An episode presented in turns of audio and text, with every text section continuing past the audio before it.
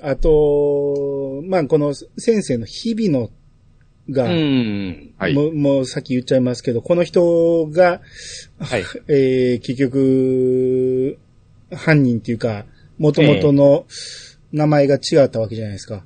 そうでそうですすね。ね。はい。えー内田やったかなはい。はい、うちです。内田達也。うんう。ん。うん。なんですけど、えー、葉山先生って女の先生おったじゃないですか。うええん。はい。はい。あの先生も、牛光高校のうん。うん。そうですね。卒業生卒業生ですね。うんで、この日比野さんの旧姓、う内田の時も同じなんで、う。うんん。同級生じゃないかと思うんですよ。あの、学年一緒でしたっけ？どうでしたっけ？今見ると、一切違いますね。うん。ああ、うんうん学年ちゃうんですよ。学年違うから分からんかったんか。うん。で、しかも転校ししたんじゃなかったでしたっけ？途中で。あ、あそうですね。あの、そうでし田君の方はそうですよね。あ、だからこ気づかんかったんか。そうそうそうそうう。ん。あと結構、この二人の話じゃなくって、うん。その、学年が違うから知らないのよっていうのは、結構聞き込みしてる時でも、あーそういう情報ありましたよね。なるほどね。うん。うん。だからか。まあまあ、ほんならしゃあないけど。うん。うん。うーん。まあでも、なんかみんな近く降りすぎですよね。そうなんですよね。まあ言うちゃいけないですけど。うん。で今回登場人物が少ない割に、ややこしいんですよ。う。うんん、ややこしくて、最後、ふわっと終わるから、謎が残るんですよね。あうん。まあ、そこ言っちゃいますけど、はい。結局、校長ね、ーうん。自殺やったでしょ、あれは。うん。うん。で、まあ、校長室は密室やったっていうわけで、校長密、自殺になって、あれ結局、全部自分が犯人だっていう。あの、手紙を残して、うん自作自演ですよね。自作自演というと、まあ、ちょっとだけどっていう、か、まあ、すべてのことを自分の責任にしたことにして、うんもん。うもうことを片付けようとされたわけですよね。そうですね。まあまあ、実際は一人やってしまってるわけですからね。先生も。ああまあまあ、事故ですけどね。あーまあ、そうですね。んで、まあうんそれを一応まあ隠蔽したことにも、まあ負い目はあったわけじゃないですか。うん。うん。その自殺の現場に、あの、主人公とあゆみちゃんとう。うんん。日比野が入ってくるわけじゃないですか。うん。はい。で、すっごいショックを受けてるわけですよ、日比野さん。うん。うん。うん。あの、校長のことすごい尊敬してたから。うん。ですね。はい。で、主人公としても、あ、こんな結末になってしまった、あんなにいい人だったと思ったけ校長が全ての犯人だったんだって思って終わろうとしたところで、うん。日比野が振り返って包丁持ってるわけじゃないですか。うん。そうだ。そうなんです。すべて俺だみたいな形で来るやつですね。そう。まあまあ、そう。まあまあ、先にこれファミコン版との違い言うと、あのーファミコン版は BGM なんでね、ほとんどの音がね。ええうんうん。先に一瞬 BGM が止まるんですよ。このうん。そう。止まって、で、文字だけの音ですね。うん。振り向くと同時にでっかい音でバーンとびっくりさせてくるわけですよ。チャララ、チャララ、チャラ、チャララ、チャララ、チャラですよ。この瞬間、うわってなるんですよね。いや、うわ、どころがないですよ。あの 僕は、ほんま校長だと思ってたんですよ。うん。うんうん。まあ確か怪しかったです。もうあの先生も。そうですね。うん。やっぱり先生やったんか。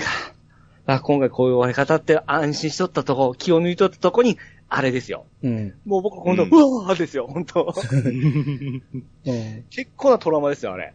あれはね、で、今回その昔の映像と今回のやつと見比べたけど、ええうんやっぱ昔の方が、その BGM がドーンと来ることでええ驚かされるんですよ。で今回のやつもう一回ムービーで見ても、ええうんうん。先に言っちゃうんですよ。セリフで。あああ、はい。はい全部。俺が殺したんだみたいなことを先に日比野が言っちゃうから、ーうん。怖さのびっくりさせ方の演出としてはファミコン版の方がやっぱここはすごかったなと思って。あそれ同じくに、あの、任天堂の、あースーファミの方もそんな感じでしたよ。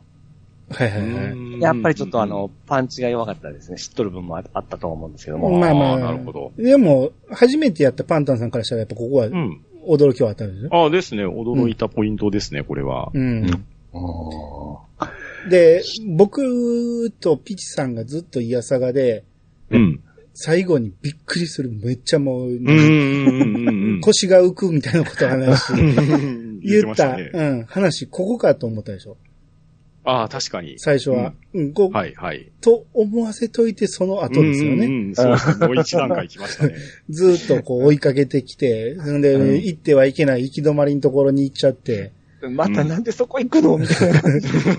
あゆみちゃんもそっちはダメって言ってくれてんのに、うんうん、行っちゃうわけですよ。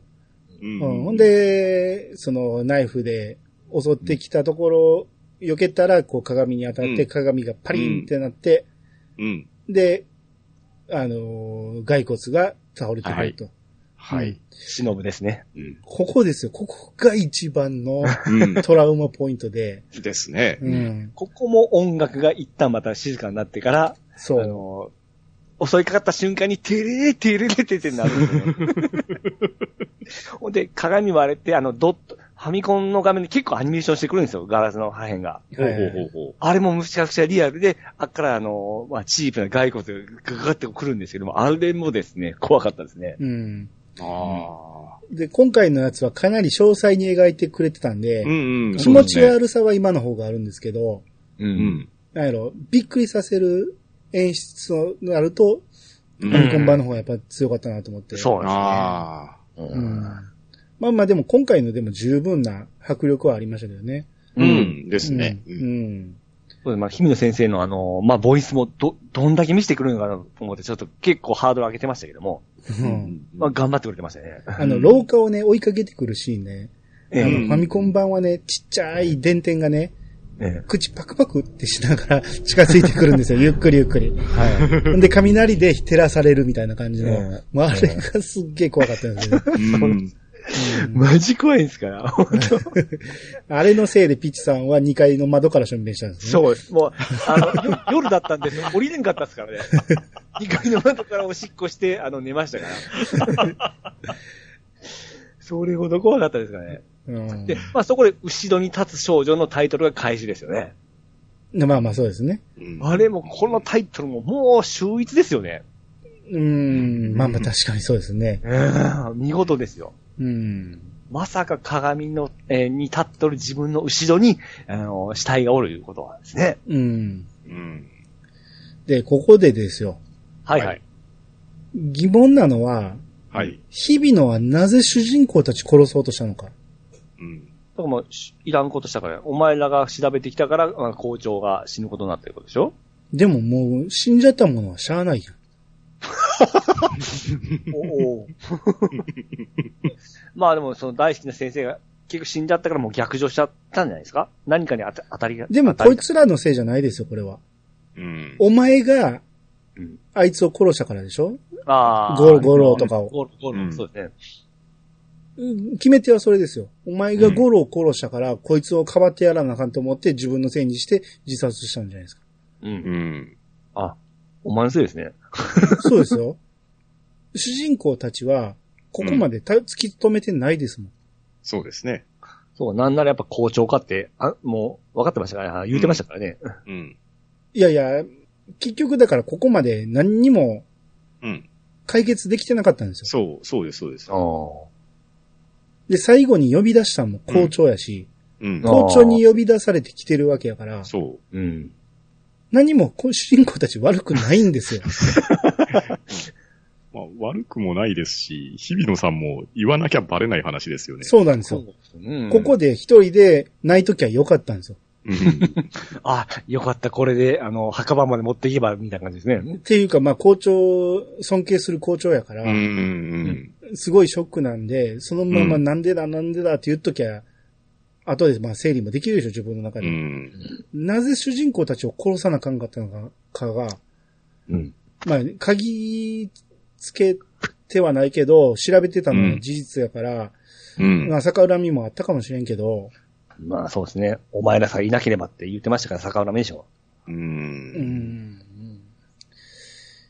いやー、まあ、これが疑問一つと、はい。あと、この、日々の先生が落ち込んでる時に、うんうん。主人公が、もう先生帰りましょうと。うんあの、僕が警察を呼んでおきますからって言った瞬間、日々の先生が逆上するんで、うん。警察呼べてないんですよ。うん。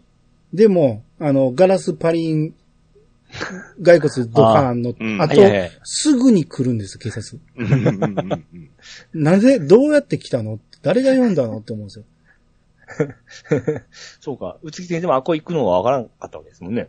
あれ勝手に来ましたもんね。勝手にですよ。うん。うん。あれはちょっとタイミングが良すぎるなと思って。まあ、まあ、ちょっと、また、鋭いとこ行きましたね。うーん。そうやね。せっかくセリフとして警察呼んどきますからって言ってんねんから、もうその場でかけてからでよかったと思うんですよ。あ、でも、かけたら殺されへんか。うん。うーん。そうですね。まあ、そうですね。かけてないか、警察が来ないからこそあそこまで追い詰めたわけですもんね。だからまあ、主人公が空手三段なんやから、あ、そうか。やっちゃえばよかったよね、日比野先生ね。まあでもナイフ持ってますし。いや、でもああのの骸骨が襲ってきたから腰抜かしたと思うんですよ。ああ、そうですね。この間に、あの、ナイフ取り上げて、腕を後ろに回すとか決めてしまうとかで。で、今のうちに警察呼んでくれとか言って。そうですね。忍が、あの、来た時点でもう、なんか腰抜かしてましたよね。そうそうそう。うわー言うてる。座り、もう、座ってましたもんね、地そ面に。う。だからあの段階で宇津木さんと警察が来るのは、やっぱどう考えても違和感ですよ。早すぎる。まあまあ、それはワンからの伝統で最後のギリギリですよ。まあ、もしかしたらね、深読みすると、校長は、あの、主人公だけじゃなく、警察にも電話入れてた可能性はあああ。なるほど。なるほど。それですわ。る。でも、そうやったら言う、言おうよ。僕らにも電話があったんだって言って、最後に話すシーンいっぱいあったじゃないですか。うん。あっこで言ってくれりゃいいのに、なぜかなっていう疑問が残ったっていうね。ああ、なるほど。うん。あとあれで、今回ボイスが入ったから、うんあの、校長から電話、あ、まあ、校長じゃないけど、密告ので、校長が、あの、今、学校におると密告の電話あったじゃないですか。う。うんん。あれはまあ校長がしたんですけども、うん。あれやっぱボイス入るとわかりますね。あ、そう。僕僕は、おっさんの声なんてみんな一緒に聞こえるから、校長とは思わんかったけどね。あー、僕も頑張って作ってんなっていうのがちょっと分かってしまいましたけどね。あうん。どうしてもやっぱり声が分かっちゃったんで。うんうんうんあれファミコンの時はあんま分からなかったですからね。うんうん。ああ、まあ文字だけですよね。そうです、そうです。はうん。い。うん。うん。で、校長はほんで、あの、なぜあれ、出張に行ってたんですか？行ってたっていう嘘をついたんですか？行っとる時、え？い行ってなかったんですよ、結局。早山先生が問い合わせたら行ってなかったから。でも、その時に、五郎が死んだんですよね。そう。ん。う。でも自分が被ろうと思ってんねやったら、おらなあかんじゃないですか。あれ何しに行ってたん？っていうか、なんで姿を消してたんやろうなと思って。せやね。そこも言ってないんですよね。あああ、確かに。うん。まあ、いろいろあって、あと、まあ、これは、ちょっとファンタジー要素つけたかった、ファンタジーっていうか、ホラー要素にしたかったんか、はい？忍ぶの、忍ぶでしょ。忍の頭ね。はいはいはいはいはい一はい。回、その昔、校長が車で引いて、う。うんん。死んだと思って学校に連れてきて、で、なんとか処理しようと思った後、その、忍の死体と火火のが二人になった時に起き上がったんですね、忍がね。うん。うん。ううん。ん。うん。で、これはあかんと思って、こう、何生徒が一人おったから、うん。あれに見られてしまうと思って花瓶で頭を殴ったんやけど、うん。は。い。まあ、これで、忍がここでほんまに死んだってことになるんやけど、う。うん。うんん。うん。後で調べると、うん。一切その傷がなかったっていうのは、そうなの。頭蓋骨にはその陥没の跡はないっていう話ですね。うん。うんまあ、これはまあ、ホラー要素を出すために、謎を残したんかなとは思うんやけど、よくわかんない要素ですよね、これ。あ、血血もないとか言ってませんでしたっけ？そんなことは言ってなかったな。あら？そんだけきつく殴る殴ると、ええ頭蓋骨が陥没するっていう話だったんだけど、傷がついてないっていうんですね。うん。うんうんううん。もしかしたら花瓶は割れたけど、うん。殺すほどの力はなかったっていうだけなんか。まあ、恐怖で全然覚えてないという状態でしたからね。でもいやでもそうなってくると、じゃあ、あのーあれは、日々のは、えー、自分が忍を殺したと思っても、思ってましたもんね。うんそうですね。でも実際はそうではなくて、もう校長でとどめを刺しとったいうことですもんね。うん。だとしたら、うん。葉山先生が、その、当日あの、見たのは何やったんやって。うんそうですよね。うんうんうん気を失ってただけっては、日比野さんも言ってましたけども、そこは、まあ、うどっちか、どっちを取るところですかね。気を失ってた？清水？いや、何 日々のは、うん気を失ってただけとは思ってたんですよね。え、日々のは、うん。うん。そうそうそう、だから生きてたと思って。立ち上がったから殴ったんやけど、そうですね。はい。うん。気を失ってただけだったんだと思って、あの、これやばいって、あの、花瓶でドツンってやったわけですよね。う。うん彼が言うには。う。うんん。うん。実際のところはそういうことではなかったところですもんね。わかんないんですよね。どういう、どう捉えていいかがわかんないですよね。ふわっとしてしまうんですよ。そうなんだから、うん、立ち上がらんとその後ろに立つ少女の話は始まらんわけですからね。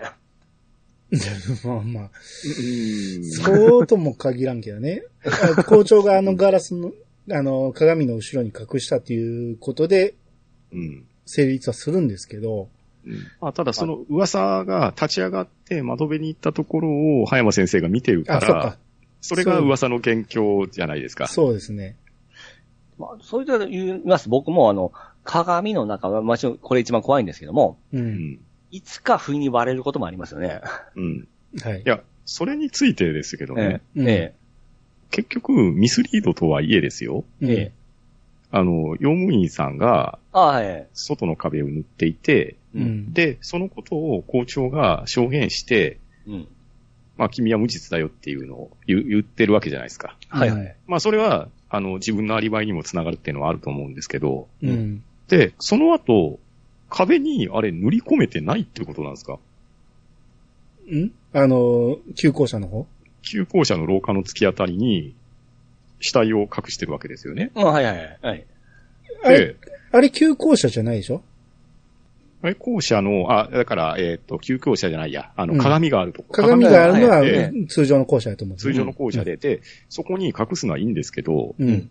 一応、用務員さんが言うには、自分が壁を塗った後に道具が使われた痕跡があるっていうのを言ってたと思うんですよ。うん。はいはいはい。ってことは、壁を僕は塗ってたんだと思うんですけど、うん。いや、でも、鏡を割って、いきなり死体が出てくるっていうことは、これ空洞になってたんですかあれ？そうなんですよね。うんねあのスペースは何やったんやって話ですよね。いや、だからそうなってくると、ピチさんが疑問に思ったところも、確かにそうだなって話になるんですよ。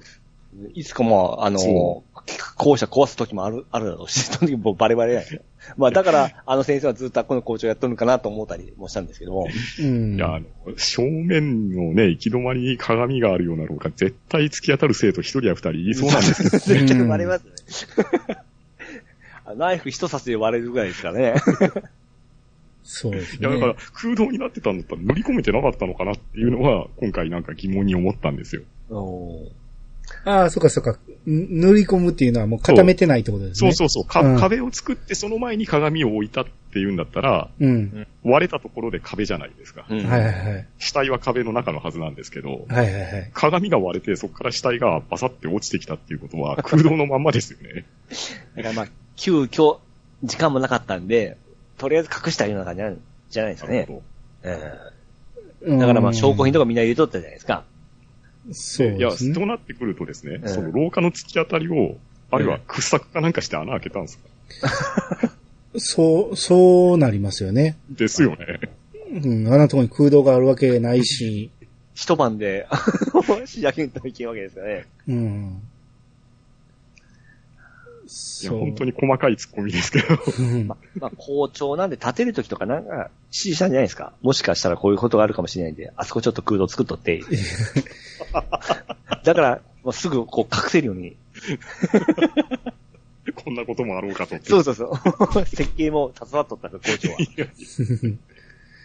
や、だから、校長が、えー、最初の被害者の金田源次郎あはいはいはい。の詐欺行為に手を貸してたっていう話。ううんん。あれ、どっから出てきたんでしたっけ？なんかあれも、急じゃなかったですか？うーん、なんと、噂から出てきたような気するんですよね。うん。なのに結局あれもやってなかったって話でしょ？いや、やってなかったんですよ。その事実はないっていう最後言ってましたよ、宇津木さん。あ、そう、あ、エンディングでですね。そうそうそはあ、はあはあはあ、でも、手紙とし、手紙の中には書いてましたよね。う。だからそう、じだから噂なだけやけど、自分に被せたってことか。ああ、でもすべてを。どっから出てきた噂なんでしょうね。あの先生すごい人、何？人望があるっていうか、うーん。うんそう言われる人ではないと思うんですけど、う。うんん。今回は怖さだけが残って、うんストーリーにあんまり、あれっていうところが多いんですよね。まあ、ホラーだからいいんじゃないですか。そうなんですよ。結局ホラーで、うん、終わらす、うん。最終的に、なんやろ、その、辻褄はすべて闇の中みたいな感じで。まあ、確かに怖かったんでね。それは、うんね、やりたかったことはできたんだと思うんですけど、うん。まあ、大人目線で見ると、そういうとこもやっぱ突っ込みたくなりますね。まあまあそうですね。今だ今回やってみて、目につきましたよね。昔は怖かったで終わりましたよね。ああ。本当怖かった。うん 震えた。はいはいはい。僕あの、夏休みのあの、えー読書感想文もこれ書きましたから。消えた後継者、坂本義雄。作、坂本義雄で。なるほど。ええあ、消えた後継者の方にしたの？あ、ごめん、後ろに立つよ。後ろに立つ少女、あの、超、あ、作、坂本義雄って書いてから。はいはいはい。どういうことって突っ込まれなかった？その、あ、これ、何もなかった。もうただ提出すりゃいいだけだったんで。まあ、バレたんでしょうね。え、わからんでしょ。いや、あんだけ CM やってたんやからわかるよ。わか わかりますかね？う。ん。うん。あと、今回ね、あの、YouTube でたまたま見た小ネタの動画を見たら、ええうん。これ途中で一回ね、婦人警官と話すシーンがあるんですけど、ああ、はいはい。あーありました警察署行って、はいはいはい。胸を何回も調べてると、うん。牢屋に入れられるらしいです。あ、一時期、一時だけ、あの、入れられるんですか？そこでゲームオーバーって出るんやけど、ええ。ええ。なんてね、嘘よ言うて、そっからなんか、その警官の態度もちょっと変わってきて、スケベな、はいはいスケベな何々君みたいな感じで。なるみたいですよ。へえ。うん。僕そんな不真面目なことしないんで。ああ、じゃあ、不真面目で言うと、あの、え最後終わってから相性診断みたいなのあったじゃないですか。はいはい。ああ、ありました。あれ、パンダンさんの、僕、ハートや、8つぐらいでした。おーちょっと待ってくださいよ。写真見ますんであ。8つ？はい。だから、ささっき半分もないですよ。ああ、はいはい。さっきね、この、なんやろ、性格診断みたいなのがあるんですけど、うん。あなたはややクールですが、優しい一面を持っている方ではないかと思われます。うん。冷静で落ち着いた方のようですね。物事を正確に判断する方ではないかと思われますが、どうですか？大変生真面目な方のように感じがします。これ、当たってますね。僕行きましょうか。あ、ほんじゃあさっきどうぞ。あなたはややクールですが、優しい一面を持っている方ではないと思われます。ちょっぴり慌てんぼうなところはありませんか？あ、展望ね。大変生真面目な方のような感じがします。一つだけやん。ちょっとだけ違うっただけ。そうですね。うんで、僕が、ハートが10個で、うん。で、名もなき生徒でしたね。あれ、そう、取ってねえな。あの、ハート2列ありましたよね。2列。うん、2列ありました。上は全部フルだったんですよ。あ、ほんじゃ一緒じゃない？あゆみちゃんと、うん。ええ知り合いっていうか同級生かなんかの女の子で、すごい明るい感じの女の子でしょ。はいはいはい。うん。で、その子が、えーこんにちは、あゆみとはうまくいってるとか言って、はい、あ、あ、そうです、そうですね。うん。でではいはい、で、ハートが10個でしたね。うん。ほんなら、ほぼ一緒か。なピッチさんが、えー結構間違えたんですね、いろいろね。何やったかな。うん。え、これ、パンダさんこれ誰かは覚えてないですか？ハートの最後。あああ、誰だったかなちょっとあんまり記憶にないですねあ。はいはいはい。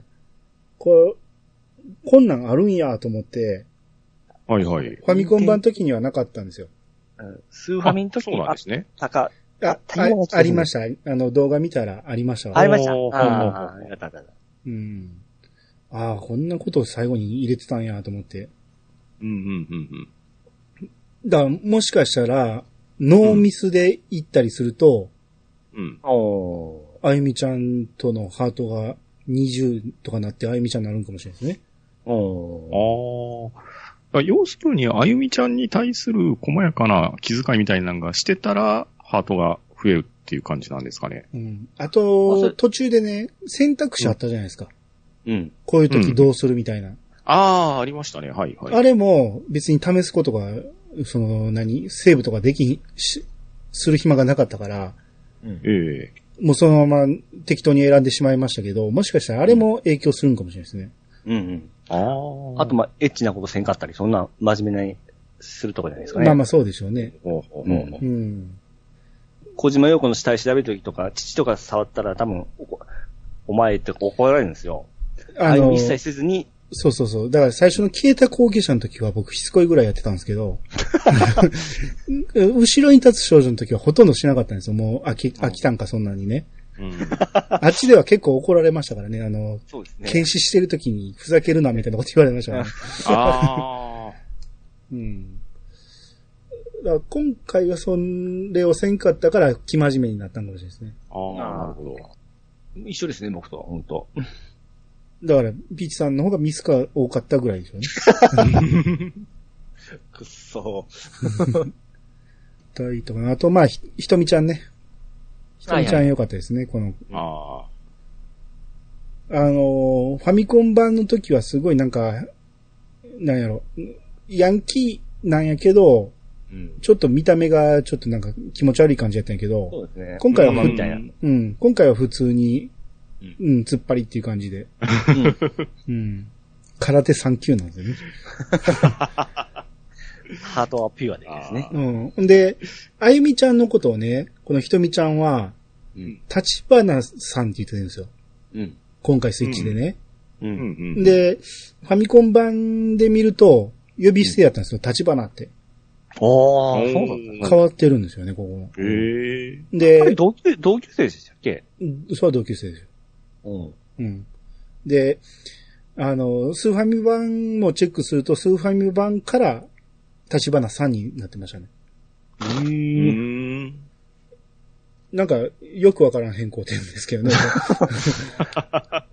ほんまですね。うん、真面目っていうのを出したかったんか。あー、ああ、あの、サンボラに行った時にね、なんか、メガネかけて、真面目キャラになろうとしてましたよね。そうですね。そうですね。うん。まあ、だから、この子が未成年なのにタバコを吸うっていうことで、うん。それでセロついたらしいですね。ああ、なるほど、なるほど。それだけらしいですよ。全然気にせえへんですね、そうなの。誰が気にすんの？と。まあね、ひとみちゃんがタバコ吸ってるからってどうとは思わんよほね。んまですね。うん。まあ、そうやね。あと、怖かったのが、五郎が殺されるシーンも、うん。うんマンションの外から見て窓越しに、ああはいはいはいはい。あれ、あ、これ見えるかっていうような感じでしたけど。あれがファミコン版やったら影だけなんですよね。人影がナイフを刺してるっていうシーンだけなんですよね。あっちの方が怖くなかったですか？あっちの方が怖かった、確かに。そうですよね。うんですよね。ううんん。うん。で、まあ最終的にあゆみちゃんが、えー、この、宇津木探偵事務所のメンバーになるっていうところで、うん。ううん。ん。で、そして最後、あの、エンディングの後にうん。電話がかかってきて、はいはいはい。全蔵さんからかかってるんですね。はい。で、でパッ、あうん。あの、2年後のある日っていうのは、もともとファミコン版からあるエピソードなんですか？そうなんですよ。ああ、うんなるほど。だからもうドラクエ3みたいなもんですよ。ロト伝説繋がっていくというような形で感動したもんですよ。うん。そうです。ね。だから。この段階では記憶があって普通に行ったっていうシーンにつながるんでうんうんうんね、うんうんちゃんとメモの怪し時計とかなんか書いて、うん。書いてましたね。見れましたね。そうですうん。うんね。うんまあまあ、それで終わるんですけど、う。うん。うんん。いいですか？なんか、後ろに立つ少女まだいいと？ああ、後ろに立つ少女で、うんまあ、後半畳みかけるように、こう、来るところがあったんですけど、う。うんん。でも、一番僕的にグッときたのは、万年筆のイニシャルの謎が解けた時がグッときましたね。ああなるほどね。なるほど。うん。そういう関係だったのかっていうのと、うん。そのね、TU の意味ですよね。うん。うん。いや、ここが解明した時は結構、なんか違う意味でゾクッとしましたね。校長が、あの、うん。えー自分息子のように思う、息子のため、えー息子を思う気持ちでしたっけあれ。うん。うん。うんちゃんと説明してください。あれはどういうことですか？うんあれは自分の子供ではない、血の繋がってない子供ではないんですけども、自分の子供として、じゃあなんですか ほんまにそう思ってるんや。何回やったんや。あ、先にパターン言ってもらえなかった。いや、じゃあ、あの、えっ、と、イニシャルの TU は何だったんですかね？TU は、あの、あれの、えー結局あれでしょ？達也、内田、うん内。田達也。うん、うん、うん。うん。日々の達也ではなくて、内田、内田、内田達也ですね。うん。まあそう、それもそうなんですけど、うん。だから、内田さんちの達也くんを自分の息子のように思ってたってこと？そうです、そうです。僕それ言いたかった。それで、えっとすべてを自分の責任に被って自殺までしたと。うん。あれ？あれ？あり得る？そんなこと。あでも、それはもう校長のあれじゃないですか。自 自分が子供がおらんから、そういう部分があったわけでしょ？えっ、と、校長先生は子供がいないんでしたっけ？そうです。何回やったんや、この話。は あれ、いな、おりましたっけ？っきり言ってましたよ。はい。おるって？あの、奥さん、感そうそう、あの、あ微妙に、なんか、あの、隠すような表現ではありましたけど、うん。子供が生まれて死んだんですよね。そう。ん奥さんはそう死んじゃったんですよ。お終わっとるじゃないですか。うん。ということは、子供おる？子供は生きてるはずなんです。え、出てきました？ちゃんと、ちゃんと説明はされてましたよ。説明してたよ、これ。しかも、多分エンディングじゃなかったっけ、これ。うん。うん。うん、で、校長先生のお名前は、浦部。はいうん浦部正。はい、うん浦部正さんですよね。うん。TU ですね。はい。うんで、校長先生に息子がいたとして、うん。はい。その息子はどうしたんでしたっけ？ほんまに、ほんまに分かってないんや。何を感動してたんや。今ちょっと不意に疲れたから忘れただけで、絶対う。違う。そんなもん、絶対、これは忘れられへんもん。おい、な、ほんま忘れたわ。だから校長の、その、子供は、ええ。母親が死んでしまったために、片親で育てるのは、うん。あの、かわいそうだと。まあそういう時代やったんでしょうね。ああ、はいはいはい。片そうです親で育てるよりもちゃんと両親がいるところで育ってほしいということで、子供のいなかった内田夫妻に預けたんですよ。そこの子供として、もう養子にしてもらったんですよ。うん。ほんで自分の子ですか？そうなんです。日々のは自分の息子なんです。そうなんです。あ、思い出した。はい。そうや。ほんまですよ。いや、忘れてただけですよ。ほんま。嘘つけ、こんだけ言って思い出さへんねんぞ。せやった、せやった。あまま恐怖って怖いですね、ほんま。だから、ほんまの名前は浦部なんです。そう。ああそうです。浦部、浦部達也なんです。うんそれ言うてましたね、エンディングでね。言ってたでしょ？出たでしょそう。あれいいとこでしたよね、ほんま。そう。だからあ TU は、うん。えーただし、ただしね、達也浦部なんです。そう。うんだから、そうそうそうそう。うん。そっちの方を、うんえー込めて、あの万年筆を送ってるわけですうんそう。よかったですね、あよ。のおい。でもこのエピソードは本当にゾクッときましたよ。そうそう。最後の最後ですよ、これ言っためっちゃ印象に残るじゃないですか。うんでそこれが終わってから、ててんてんてんてんてんてんってエンディング流れるでしょ？そうそう。あのエンディング曲も大好きなんですよね。あれはよう覚えてるんですけどね。まあよかったでしょ？あの、パンダさん。いや、いやよかったんですよ。うん、で、よかったですし、えあの、兄さんが、うん。後ろに立つ少女からやりたいって言われてたじゃないですか。はい。うんだからそれに、あ、そういうことなんだっていうのにも気づいたし、はい。そう僕は、まあ、出た順番通り、ううんん。消えた後継者から始めたんですけど、うん。消えた後継者を始めて、で、主人公の名前を入力するときに、うんおおそうそうそうそう。セーブファイルをチェックしますかって出たじゃないですか。はい。えあれ？これどういうことなんだって思いながら、まあ、名前入れてゲームを進めていったんですけど、うん。で、消えた後継者をクリアして、後ろに立つ少女を始めて、で、また、主人公の入力、あ、名前を入力するときに、うんセーブファイルのチェックが入って、うんで、うん前作、消えた後継者のセーブファイルがあったら、そこから名前を呼び出すことができるんですよね。ううん。だから、つまり、あ、そういうことなのかっていうのにクリアして、この時セーブファイルのチェックが入ったのは、これは自分だったからなんだっていうのに気づいて、あ、なるほどなって思ったわけですよ。はいはいはいえ。そうなんですよ。いや、僕もあの、そのセーブファイル読み込むのが来てから、あ、あれ？これ、2からやった方がいいのとか 思ったりもしたんですけど、うんまあう、んそのままやりましたけども、うん。うん。まあまあ、だから、まあそれはどっちから始めてもいいし、うんうんうん。名前を引き継げるっていうことをしたかったんでしょうけど、うんうん。うん。あのー今回だから名前を入れたことで、うん。これまではボイスがなかったから、うん普通に自分の名前が表示されて自分の名前として読めたんですよ。うん。はいはいはい。なんですけど、今回、まあ、ボイスで、うん自分の名前は呼んでくれじゃないじゃないですか。そうですね。絶妙にそこはね、ごまかしてくれてますよね。杉探偵事務所のものですが。もので。すとか、探偵ですとか、そんな言い方するから、い君、やあなたとかね。うん。それは僕ね、だから他のゲームでもそうなんです違和感なんですよ。うん。うん。そうやったら、そこ名前を表示せずに、ものでもいいと思うんですよ。うん。いや、今の技術だったら結構名前も呼んでくれますけどね、パワープロみたいにですね。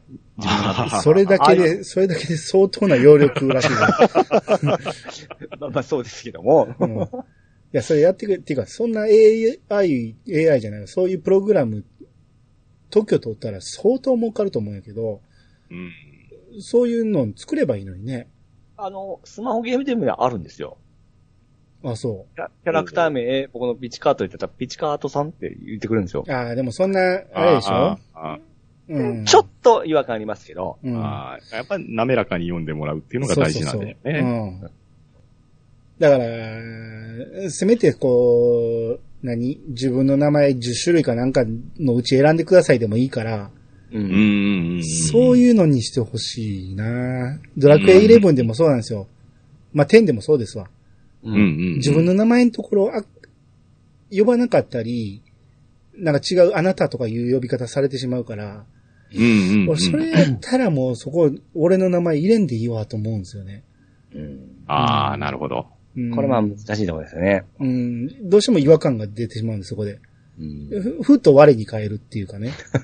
ずっと入ってんのに。うん。おお二人は今回自分の名前でやられたんですか？もちろん。僕はですね、うん自分の名前は入れずに、いや、うんパンタンさんはさ、さすがに入らなかったんですけど、はい。僕ね、高田直也っていう名前でしたんです。はいはいはい。ほいほいほい。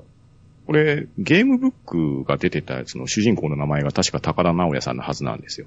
あ、ファミタンの。ファミコン探偵クラブのね。へはいはいほうほうほだから僕、ゲームはやったことなかったですし、うんえゲームブックも存在ぐらいしか知らなかったんですけど、うんはいはいさあ、名前をいきなり入れなさいって言われてですね、さすがにこれ、ファミコン探偵でパンタンはないよなって思って何を入れようかってちょっと調べたら、え。え高田直也っていう名前が出てきたんで、ええ。まあ今回、あ、これ採用って思って入れたんですよ。うんあ、そこでも、僕も完全に、もう自分の名前入れましたけどね。いや一瞬迷ったんですけどね、兄にしよう思ったけど、これフルネームなんで、そう、ええそうなんです。フルネームじゃなかったら兄でよかったんですけど、え変な名字つけなあかんかったりするから、それやったら、違和感出てしまうから、もう、本名にしましたけど。え。あ、ですよね。うん。なるほど。うん。ああ、パンタさん、そこもこだわるんですね。いや、割と、あのーピチさんの好きなペルソナ5をやった時も、はい。名前をあ聞かれて困って、あ、これはじゃあ、公式にありそうな、うん、はいはいアニメの名前にしとこうかって言ってつけた感じですね。ーなるほど、なるほど。うん、うん、うん。まあ、あその方がいいかもしれないね。顔も出るしね、今回は。そう。うん。あと、まあ気になったところいくつかなんですけど、やっぱりそのう BGM がうんもともとはその、あれやったっていうので、今回僕はちょっと小さめにしてしまったせいもあって、う。うんん。その驚系がちょっと減ったんですけど、あともう一つ、あの、SE のタイミングね。うん。はいはいはい。ててれれれれれっていうみたいな、あの、うん。ああ。何か驚くことがあった時。重要、うん重要なと、と、シーンですよね。うんあれのタイミングが、今回ちょっと微妙にずれてるんですよ。おー。ああれそれはアレンジ版じゃなくって、オリジナルに変えてもやっぱずれてるんですか？あ、いやいや、オリジナルには変えなかったんで気づかなかったですけど。オリジナルはちゃんとなって、僕もああれ、それが気になったんで、オリジナルやったらちゃんとなってます。あ、なりましたか。オリジナル版はそこはバッチリなんですね。マッチです。うん。あだから、あれ、結局ボイスがついたからかと思うんですけど、ううんうんうん。そ、の、タイミングがやっぱずれちゃうんですよね。で、うんああ。てててて、てててってなった時は、ほんまにちょうどええところで、そうそうですね。なる、そうそうそう。あれがなるのが気持ちよかったんですよ。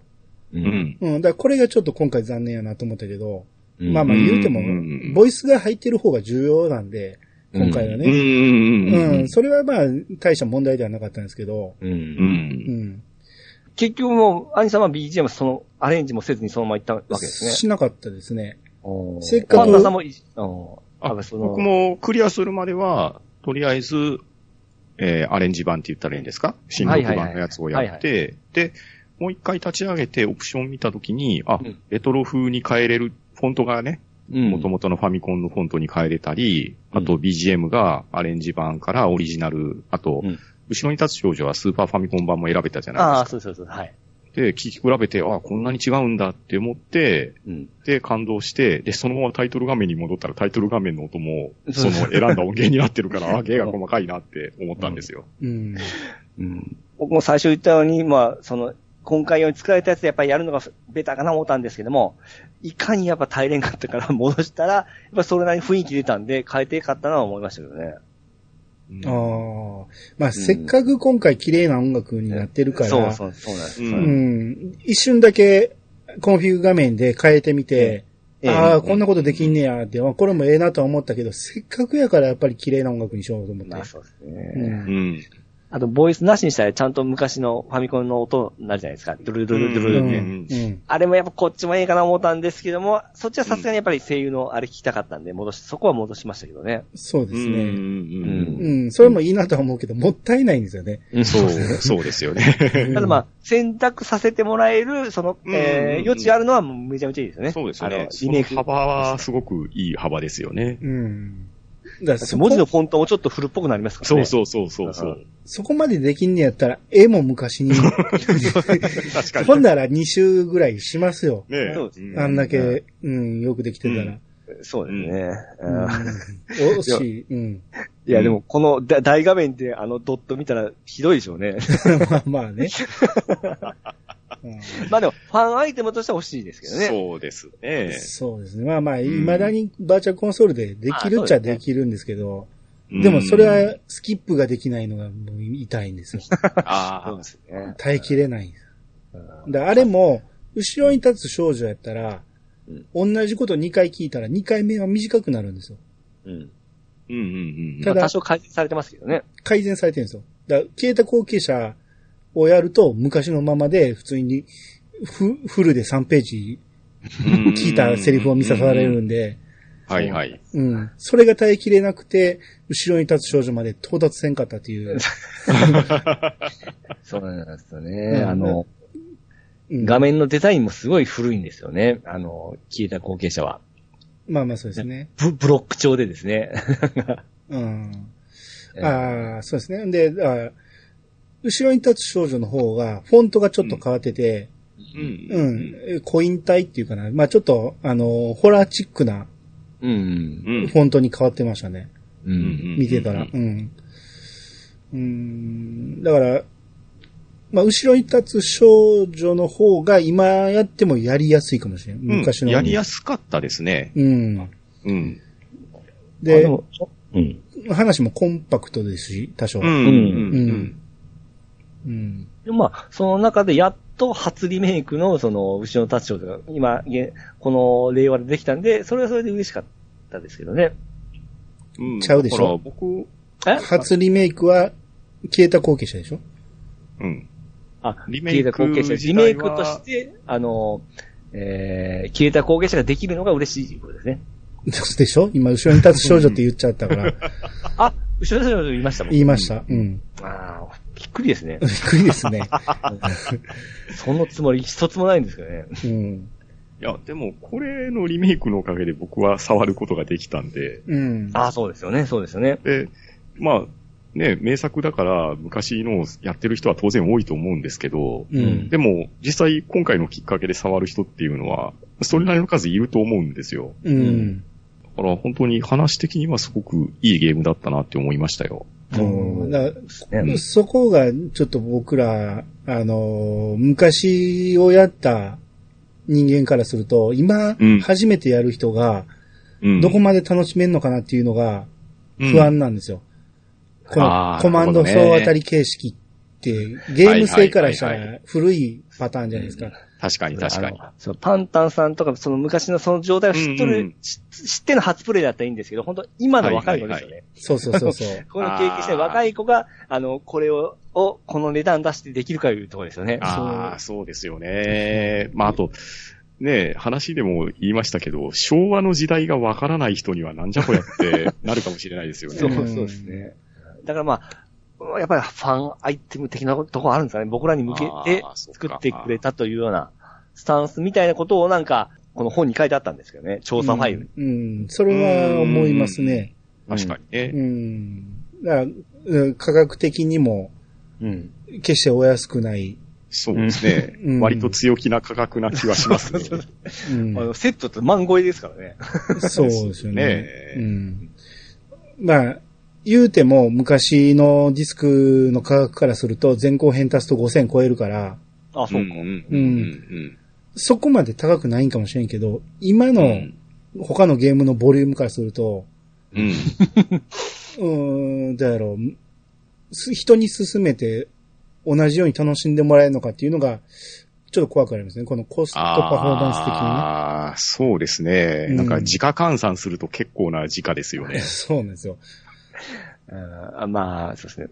もう、ファンは喜んで全然惜しくもなく、サントラもありますし、アイテム的にはもうバッチしたんですけども、うんそう本当でですすねね。。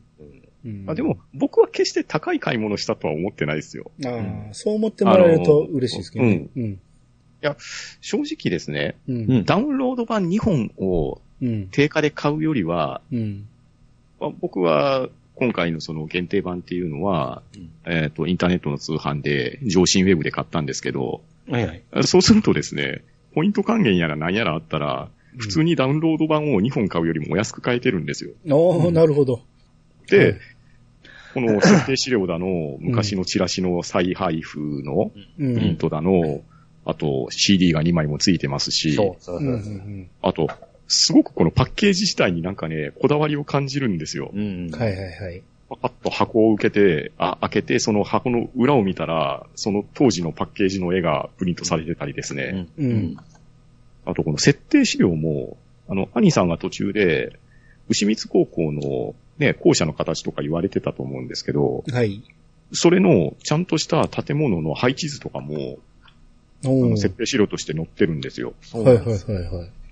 おまけとしてはかなりの太さですし。ですね。うんいや、正直、このサイズのものを普通に書籍として販売されたら、到底差額じゃ買えないぐらいの設定資料だと思うんですよ。うん、うん、あと、えっ、と、操作の日にちですね。何日目にこういうことが起こって、何日目にこういうことが起こってっていうあらすじも書かれてますし、うん。うん、うん、いや、あの、ただのファンアイテムにしてはやたら豪華だなっていう感じはしましたね。そうですね。うん。で、こ今回のムービーシーンの小回りもちゃんと書いてくれてますそうし、そうそう。で、コンテとかも書いてて。あと昔の資料そう、もちゃんそう、と載せて昔の設くれてますし。定資料とかも書いてるから、当時やってなかった僕でも、やっぱパッケージの絵とかは知ってるわけじゃないですか。うん。うん。でそうすると、あ、なるほど、こんなんだったんだって思いもしますし、うん。冒頭にね、兄さんに聞かれた、あの、グラフィックどうでしたかっていうのが、あ、こんなにも変わってるんだなっていうのは、うん。すごく感じましたね。うん、うん、あと、原作の坂本よさ義雄さんの、あのーインタビューであるとか、この今回作った、作ったメインの、えー、携わった浅田さんと一緒のメッセそうあのコメントもすごく愛があっていいんですよね。そう。このうん、浅田さんの最後のコメントがすごく希望があるじゃないですか。うん。そうですね。うん。まあ、要するに、このファミコン探偵クラブのシリーズって、まあ、この2作と、あとサテラビューでやるだけしか出てないんですよね。うん。はいはい。出てないけど、今回このリメイクをするっていう機会があって、うん、で、この物語はまだ終わっちゃないっていうようなコメントを残されてるんですよ。うん。うん。いやそうするともしかしたら新作が出るのかもしれないな、みたいな期待もできるじゃないですか。はいはい。こんなキャラクター作ってますからね。うん。うん。だからそういうのが知れるっていうのは、すごく、あ、いい時期にいいもの読めたなとは思いましたね。うん。ほうほうほう。またこの流れでその、ディスクで出たアドベンチャーシリーズを、うまいことこう、この流れでやってくれんかなという希望もありますし。あ、これ、ソフト買ったら、任天堂からアンケート来ませんでした、僕そのメール見てないかもしれないですわ。あの、ファミコン探偵クラブを買われた方へっていうので、任天堂からメールが来てて、感想を書いてくださいって書いてたんで、はい。あの、新鬼ヶ島だの、なんだの、悠々機とか。そう、はいはいあの、リメイクしてくださいって書いて送っときました。ああ、ちょっとメールボックスチェックしますわ。うんうんなるほど。うんうんうんあーまあそうですね。だから、そのサテラビューの BS 探偵クラブ雪に消えた過去。これはうん、あゆみちゃんが主役になるんですよね。はい。うんうんううん。ん。で、これを出してくれないか、もうピチさん、なんやったら入ってるんちゃうかぐらいに言ってましたけど、今回。あの、この二つクリアしたらおまけでダウンロードできるんじゃない じゃないかぐらい思ってましたけどね。うん。あー当時のままでいいんですよ、もう、それは。ただね、ピ 声入ってますピチさんやってないでしょ、これ。やってないです。これ、再現がかなり難しいらしくて、え要は当時、BS で決まった時間に、ラジオドラマみたいな感じで話が進んでいって、リアルタイムに進んでいくらしいんですよ。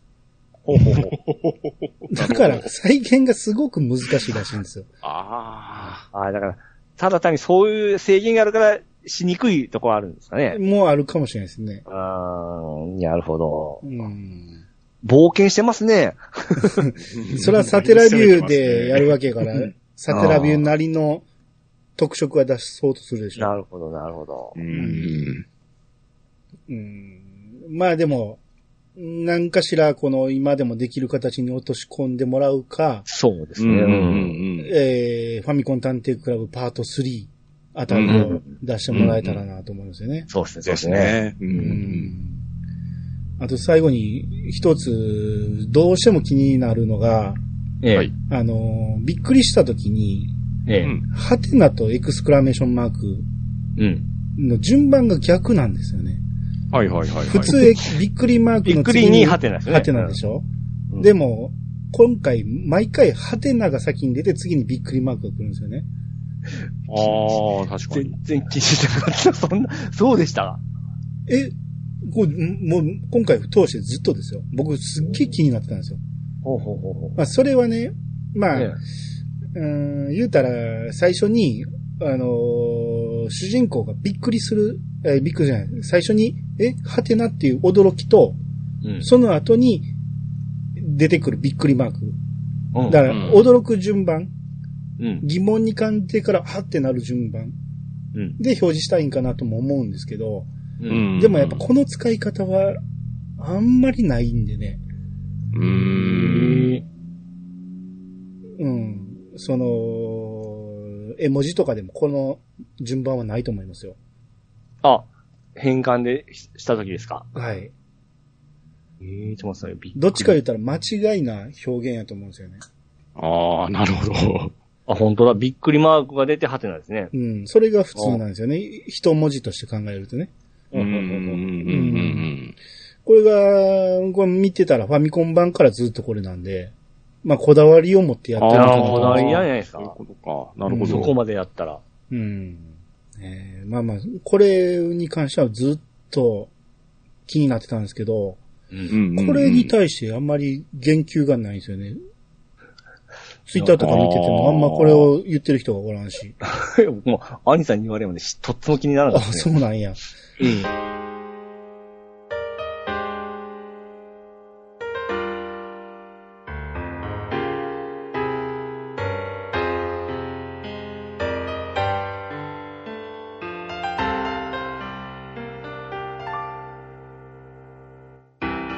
はい、エンディングです。はいはい。はい。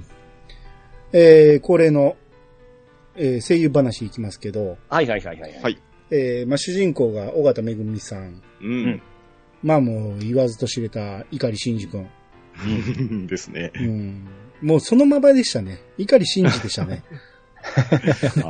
あーでも、ちょっと、なんか、性格は変えてるかなっていうような演技かなと思ったそうですね。んですけど。もちろんツッコミも入れてたし。うんうんううん。ん。どっちかというと、弾丸論破でこういうちょっと探偵役やっとんですよ。そっち方面にあ寄っとるみたいいな意見がありましたね。ああ、うんそっか。んえーあと、悠々白書のクラマとかね。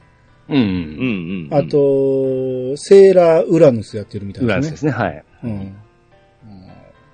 まあ、でもやっぱり新宿のイメージが僕どうしても強いん 確かに。で、新宿やなって、ちょっと、おどおどする感じもあるし。うんうんうんうんうんうん君は、みたいな時はなんか、新宿っぽかったですね。うんまあまあ、そうですね。うん。で、あゆみちゃん。はい。はいこれが皆口優子さん。はい。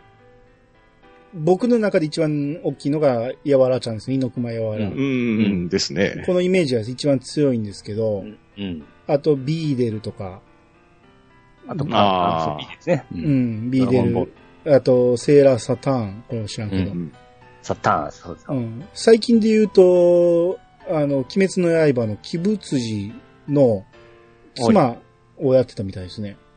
ちょこっとしか出てないと思うけど、あと、ねねさんですね。ラブプラスのね、そうですね。姉ヶ崎ねねさんね。はい。うん。あと、イヤサガ関係で言うと、ええ。キャプテン翼、戦いドリームチームの、サナエちゃんの声もやってるみたいですね。おへえ。ピーチさんやってたんでしょ？サナイさんやったっけ？サナエちゃんの声やってるみたいですよ。ああ、宮内さんやったんか。うんちょっと最近、動してる記憶になったんですけど。いやー、でも、ほんま、うん未だに可愛いですよね。そうですね。びっくりしますね。この、年見たら、ええうん54歳なんですよね、もう ああの、あゆみちゃん16、7歳ですよ。うん全然違和感ないですよね。はいですね。うんちょっとこれびっくりしましたね。ううんうんうん。ん。その、さっき出た BS、えー、つーと、さっき話してたやつ何でしたっけ？あーえっと、雪に消えた過去あれの時からもう声が入っとったんですよね。らしいですね。うん。ほうほうほうその時から、まあ、皆口さんが採用されてたみたいで、うん。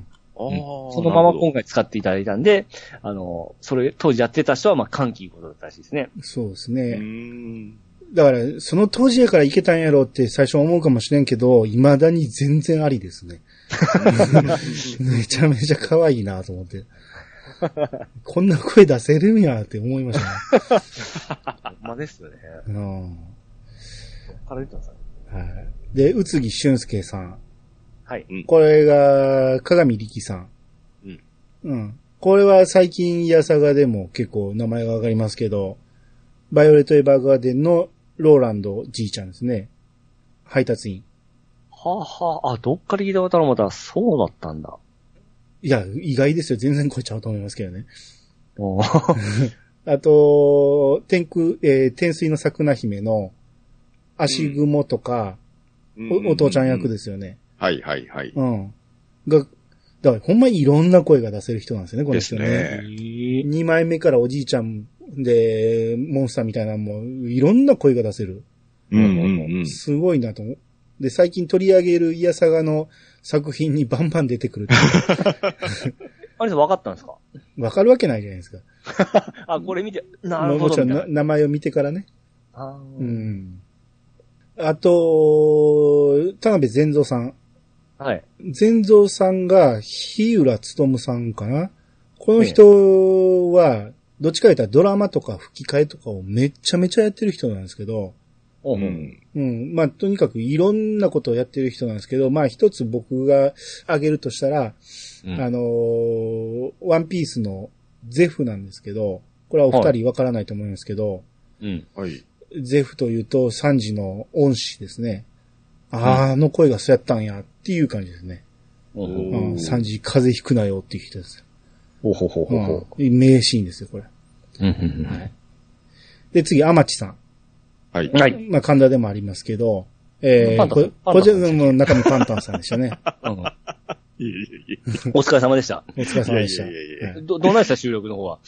え。いやー、どんなもんなんですかね。はいで、杉田智和さんですね。はい。はい。えー、まあ、有名なとこやったら、坂田き、坂田銀時、うんうんうん。あと、ジョセフ・ジョースタですね。ー。はい。うん。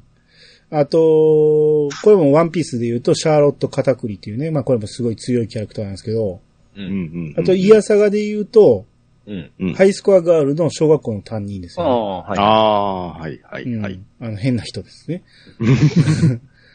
あと、これも鬼滅で言うと、姫島行明。はいうん。ようさん、はい。はい。あと、ドラクエ関係で言うと、ライアンとか、あうですね。ハンフリーとか、ハンフリーもそうですね。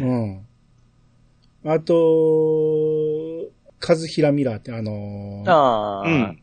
れですね。えー、ピースウォーカーで、はい。ですね。メタルギア、そう。メタルギアメタルギアですね。はい。はい。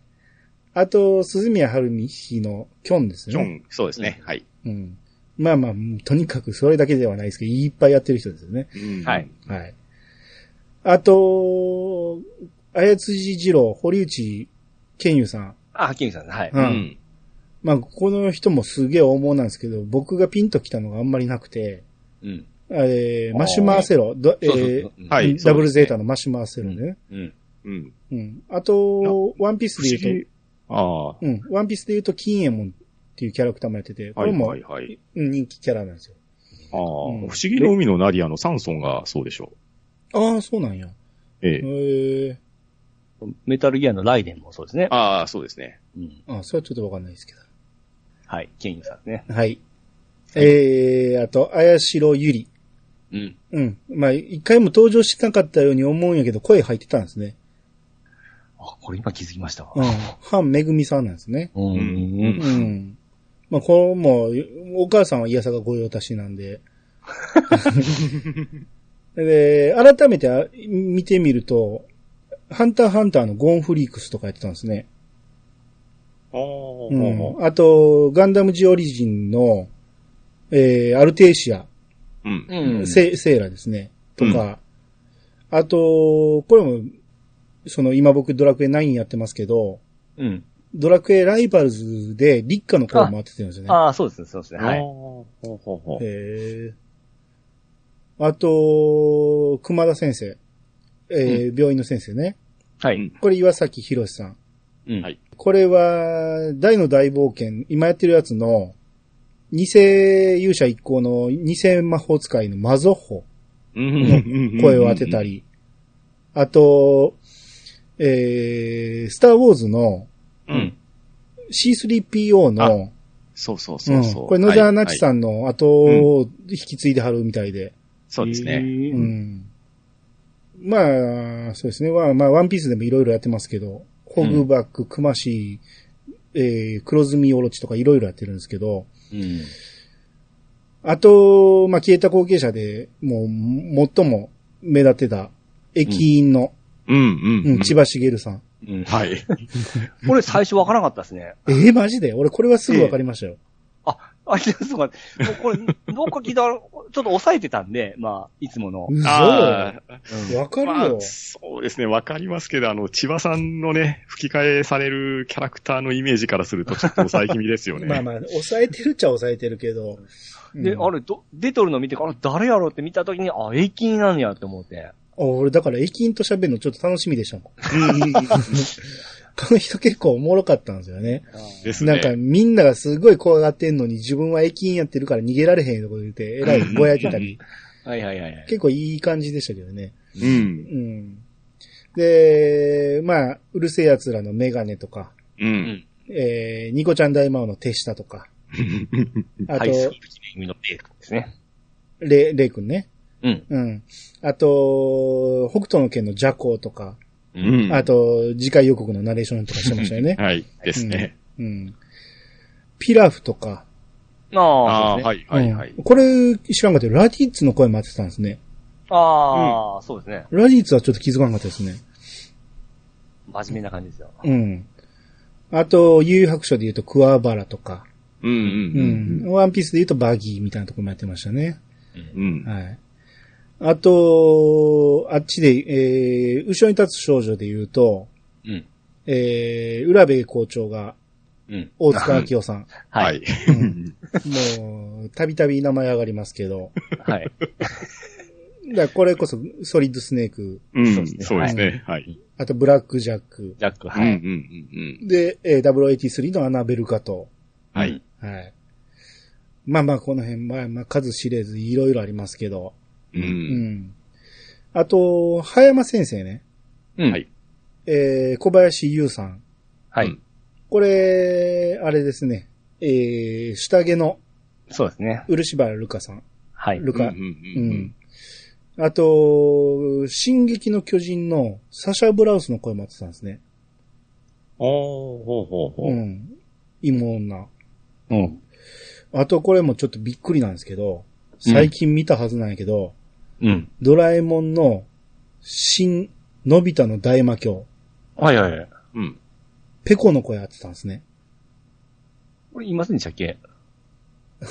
ほんまに？いや、僕、僕、ゆうさん、好きなんで、言った記憶あるんですけど。そうなん？俺全え然え、全然覚えてなかった。うん覚えてなかった。ここでようやくインプットできましたね。うん。河合ひとみちゃん。ああ、はい。う。うんん。ひとみちゃんが、えー小山力也さん。はい。うん。うん。まあ、これも数々やってますけど、えー、はじめの一歩の高村さん。う。うんん。で、コナンの毛利小五郎。はい。はい。で、ドラクエイレブンのグレイグ。う。うんん、うん、もう、あと何より、24のジャック・バウアうん。うーんで。すね。まあ、だとにかく豪華なんですよ。うんですよね。ものすごいメンバーを揃えたなと。あの、びっくりのは、えー、消えた後継者の方の、う。うんん。えー、石野玲子、神田弁護士事務所の秘書。はいはいはい。はい。はい、はい。あれ、山本彩乃さんだったんですよね。これ、シュタインズゲートのあの、天王寺彩ちゃん、あ天王寺なえちゃんの声ですよ。うん。はあ、はあ、はあ。あれ？いや、その感動しま、せんでしたえ？いや、まあ全然違うなと思ったけど、はいはいはい。その、ああの子と、ええこの秘書がつ全く繋がらなかったから、うん、なんか色っぽい声出しとったんで、うん。わかこれ見るまでわからなかったですね。ああ、まあまあそうですけどね。いや、それぐらいやったんで、外す、外したんですけど。ああとあの、あずさ、あー春日あずさ、田中敦子さんですよ。ああ、それもね、いまいち僕はピンとこなかったんで、ベヨネッタの声とかですね。う。うんん、聞いたこ結構とない。大人のその女性の声を演じるの結構いい方なんですけど。うん。あみさんよう聞く声はよう聞く声でしょ？いやいや、だからこのリストを見ても、俺が聞いた声があんまないんで、あ、だから、だからそうしたんで。スルーしただけなんですけど、いや、やってる役の数はめちゃめちゃ多いんですよ。はいはいはい。うん、ただ俺が見てなかったっていうだけで。ああ、なるほど。うん。他あれは言ってくれてもいいですけど、そんなもんですか？と、日々の先生が、ああ、ミキさんですね。ミキさんですね。はいはい。うん。これもええ声出す人の、あの、ガンダムで言うと、録音ストラトス、あ、そうです、ね。録音ですね。うん。うーん。うん。キャプテン翼 J で若林現像してますね。ほうほうほそうか。兄さん的には知らん人ですよね。う。そう。まあ、バーっと見たけど、あまりわからなかったですね。うん。うん。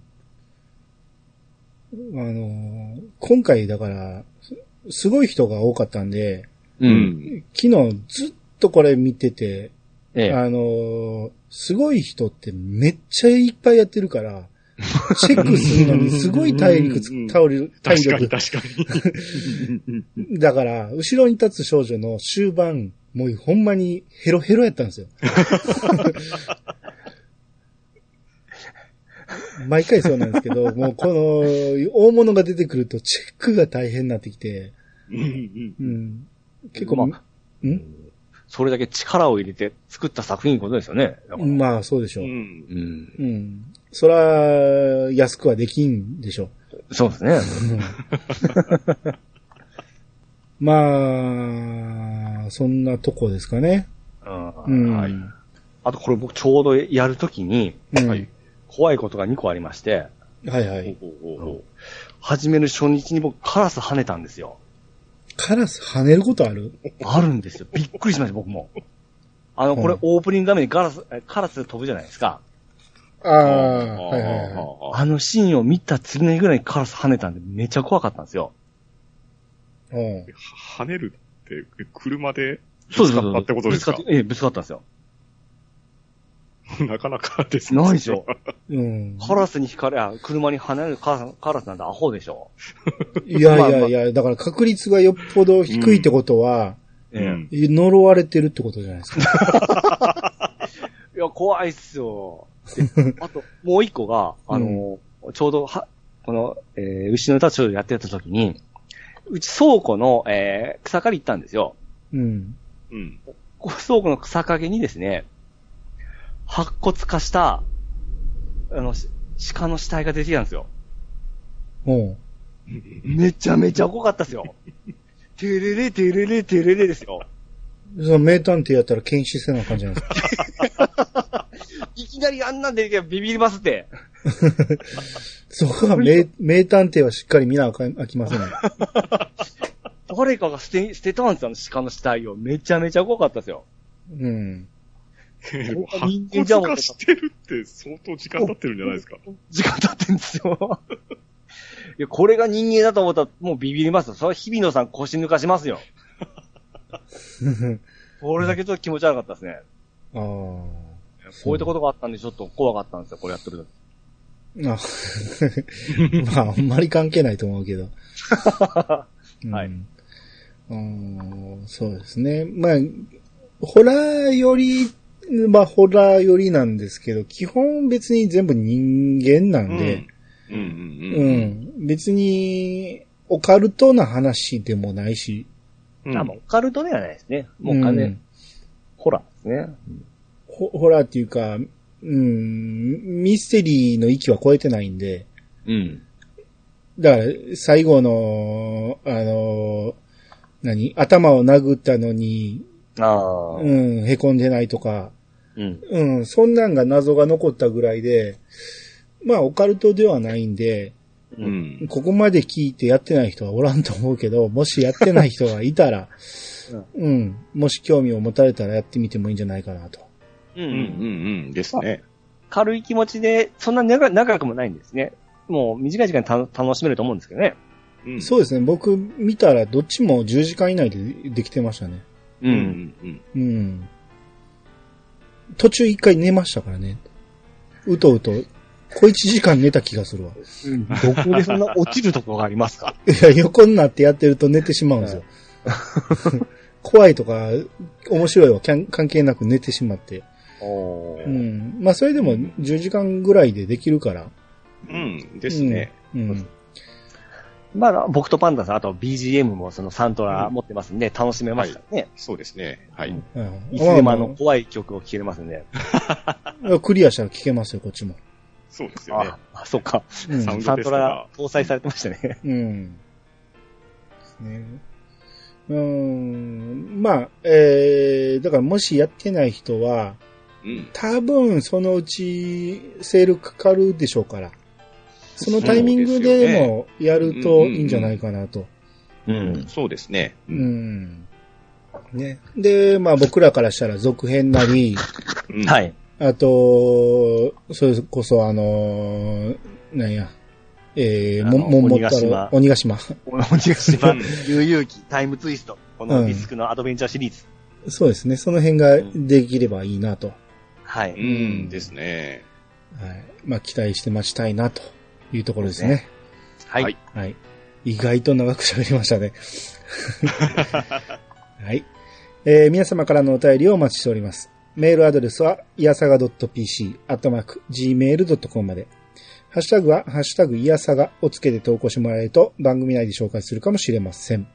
ということで、いやさが今日、お相手はアニマルジャパンと、市川とミルクと、パンタンでした。またお会いしましょう。さよなら。さよならさよなら。